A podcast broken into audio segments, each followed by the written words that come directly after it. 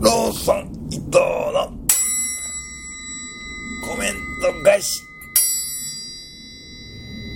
今日は昨日コンビニ親父がやりやがった。雪見大福ティラミス。それの配信のコメント返し。やるぜ。まず食レポに対して4つもコメントもらっちゃってる。千葉さん、142センチ、打天使さん、ありがとう。これ、食べましたよ。大好きです。そうなんだ。でも、あいつ、初めて食べるって言ってたからな。ぶっちゃけ、なんか、普通の方がいいとか、ほさえてたよ。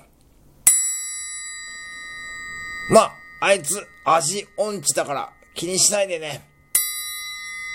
次、ルワンダさん、いつもありがとう。この間、宅急便の受付を一人でできるようになりました。お客さん、並ばれると焦ってしまいます。おでんの中のはんぺんの雪見大福はちょっと食べたくありません。ルワンさん、俺も食べたくない。次、トモラさん。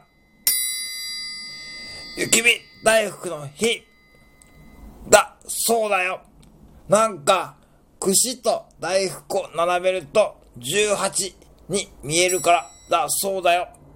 これ、本当の豆知識、覚えといて、チェケラ。次、ユミさん。おでんの中のはんぺん。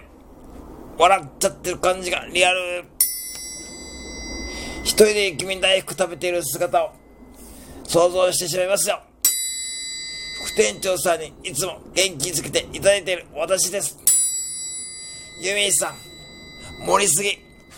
あいつにそんなこと言ったら、まだ調子に乗っちゃうよ。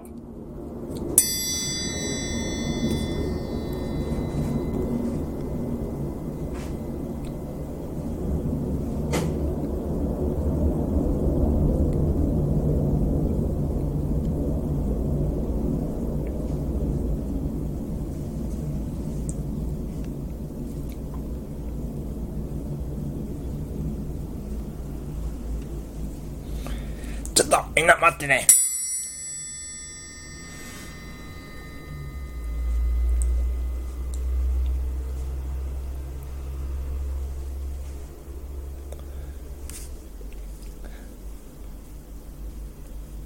はい、続いて、雪見大福の日、それに対してもコメントいただいちゃってるんだよな。なんか、あいつ、最近調子乗ってるなじゃ、行くぜ。